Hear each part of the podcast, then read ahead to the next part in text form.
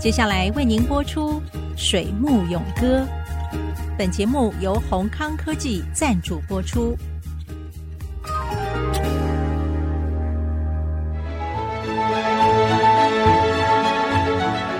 从产业到生涯，听女性科技人的坚持。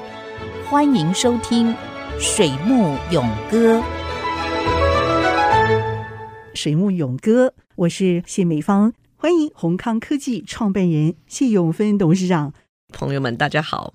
想到您可以面对这么复杂的人事，是而用一个非常有力的逻辑处理。这让我想到，就是说，跟聪明的人一起共事的话啊，在您整个一路求学的过程当中，您是如何去学会到这样的一个宝贵的一个态度？你的三亲一贝尔，包括清华的学士、硕士到博士，一直到贝尔实验室的超级博士，哈，就是是 postdoc 这个部分，哈，对，一路上遇到的贵人。我会这样讲的原因，是因为您的 EQ 让我推论哈，您认为发生的这些绊脚石可能都会变成助力哦，而不是阻力。这一路你是怎么样来看清楚这些可能的敌人，但是最后却可能会变成你最珍贵的朋友？贵人哈，在每一个人的生命当中哦，一定或多或少都有。那我就真的去考，那我就考上了。考上了之后，那我就去了贝尔实验室。贝尔实验室当然高手如云，如云到什么程度呢？就是给我发 offer letter 的这个 Arnold Pezia，他就是这个黑体辐射的诺贝尔奖得主。哇！对，所以说这些人就在你的办公室左右。有人说：“哎，那边有一个人背着高尔夫球杆进来了。”我说：“谁呀？”他说：“那是另外一个诺贝尔奖得主。” 对，所以在那边的学术自由的风气，并不是因为说你是诺贝尔奖得主，所以说你可以十点钟才进办公室。他说：“其实他几点钟进办公室都没有人可以管他呀。”他不进来也行啊，嗯、对，他只是一个非常荣誉的位置在那个地方。那当然，贝尔实验室环境非常好，你有足够的经费可以做你想要做的所有的研究。所以在那边呢，我们碰到了很多都是在国内国外任何一个学术界各个领域里面都是非常厉害的人。那我是从台湾去的一个博士后研究的一个，说是 permanent offer 是拿薪水没有错，可是毕竟不算他们真正编制里面的所谓的 MTS。就 member of technical staff，在台湾非常多的人都是从贝尔实验室回来。我想这个台积电的这个刘德音执行长，他本身那时候也是在 Bell Lab 那个时候，就是我们在那个时候大概是一九八九年、一九九零年的时候，那时候正是非常多这个留美的学人就是海归回台湾的时候，所以一九九零年也算是台湾一个很重要的一个分水岭。就说早期台湾当然还是很缺人才嘛，所以说孙运璇、李国鼎要到国外去招募这些海外的归国学人，甚至于是把台湾工研院送到国外去。所以那个年代在海内外交换学者的事情是非常非常频繁的。我算是很 lucky，就说能够到贝尔实验去做这个博士后研究。当然我一到的时候呢，很多这个老外都会问我，他说：“哎，你怎么来的了？Where did you get your PhD？” 那我说：“那我的 degree 就是台湾拿的嘛。”哎，每个老外都万分的惊讶，怎么可以有一个是不是在美国本土拿 degree 的人可以到贝尔实验室去做这个博士后研究？那当然，我简单的描述一下我们怎么招考，然后怎么去的。下一个问题，每一个人都问我。你是不是 minority？英文哈 minority，我们知道这个字是什么意思。可他问我说，你是不是 minority？我听不懂这是什么东西。其实他的意思是说，因为你是女性，你是华人，对，是华人，所以你是不是保障名额过来的？哇，那时候我一听，是我第一次听到跟性别有关系的这个字眼。坦白讲，我非常的惊讶，因为我们在台湾的大学教育是无分男女的。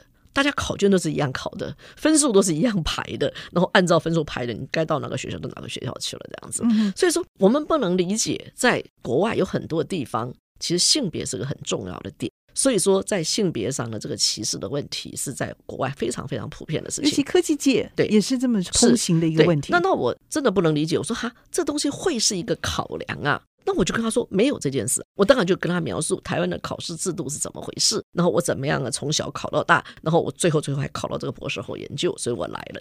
他们只是不能理解，可是他也必须要非常的赞许，就是说哇，台湾的这个考试制度这么公平。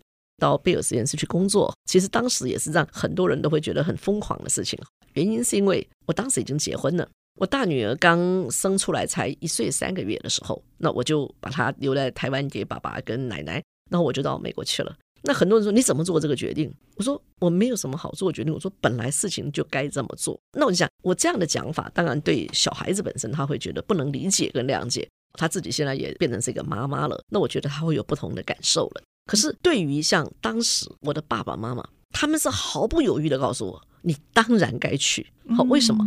因为他们会认为说，我们家没有机会供你去国外留学，你现在有机会去做这个博士后研究，人家还给你这么高的薪水，你怎么有道理不去？这个机会在台湾的历史上没有发生过，你是第一个。那有这个机会叫当仁不让。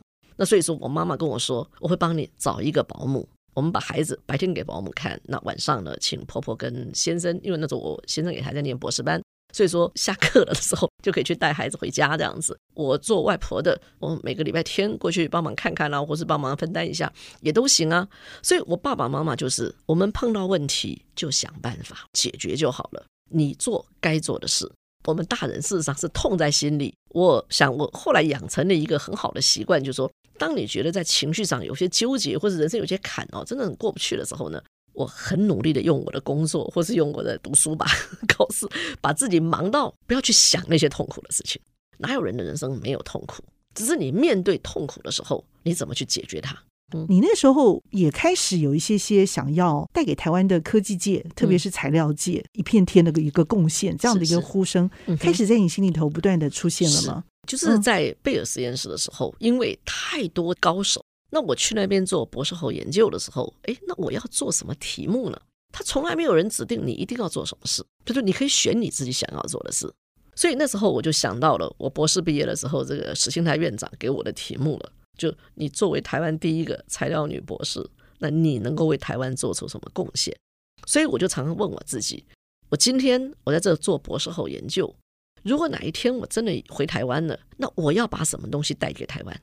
才不枉费我今天在美国的这两年的这个博士后研究。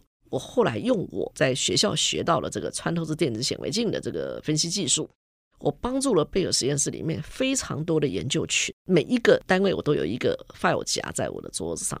任何一个人来找我，请我帮他们做这个电子显微镜的服务的时候，我就会把他们相关的论文或者我帮他们拍的照片，用这个公文档案的管理的方式把它放起来。那其实我那时候的感觉就觉得我自己像个医生一样。这个人来跟我讲，还有这个问题，他希望我帮他做这个啊，好，没有问题，他把试片留下来，那我就帮他把事情给做完了。到最后，我快要离开的前几个月，我桌子上常常都是有一篇已经写好的论文，其中某一个照片是空着在那边的，然后我的桌上就是那篇论文跟一个空的这个试片的盒子，旁边就留个纸条：Young friend, would you please take this TEM micrograph for us? This paper will be done. Right after your job is is 那个 done，我常常想说，哈，论文也有这样写法的呀？人家人家已经把结论啊结果都写好了，就留一格给你，甚至于他们说，We have already called you as one of the co-authors。我已经是共同作者之一了。其实这个宏康科技的所谓的这个试产阶段，这个 pilot run，我已经在这个贝尔实验室做完了，就已经在跟很多研究的人员合作，就说我在做 one day turnaround，就是今天你把视频给我，明天早上我把数据给你。像现在比利时哈这个鲁文大学的副校长 Karen Max，那时候也是去 Bell Lab 做访问学者，他在离开前有二十个 sample 需要做我的这个分析服务。可是呢，他找不到人帮他做，急着正在说该该怎么办的时候呢，这个 supervisor 就跟我说：“哎，永凡这边 Carol Max 有二十个 sample，他说 maybe 你可以帮他或多或少给他做一点，让他这个论文可以比较完整一点。”我二话不说，把那二十个 sample 一个晚上帮他做完了，所以他离开前的时候，看到那个结果，他吓坏了。他说：“你一个晚上做了别人好几年的事情，而且你竟然全部都做出来了，没有一个遗漏。”对，哇，你太厉害了！我在那个时候就已经在做这样子的事情了。那个 paper 现在也是在那个 Journal of Applied Physics 上面，哈，美国物理学刊上面，早就已经是发表好多年的事情。那我就说，机会都是给准备好的人，timing 对的时候，嘣，你就跳上去了。所以人生当中有非常多的道理，其实都是很合逻辑的。那你必须就说有很逻辑的思考，就 logical thinking。在 logical thinking 里面，本来就是在做很多事的时候，都是要有条理的，合乎逻辑。那读书考试不是一样吗？那我们买菜做饭也一样啊，对不对？那我们今天要画幅画、唱首歌，都是一样的道理。太好了，节目谢谢谢永芬博士，谢谢美方，谢谢大家，我们下次见，拜拜。水木咏歌由宏康科技赞助播出，宏康科技。电子产品的医疗中心，提供各种分析诊断。The best R&D partner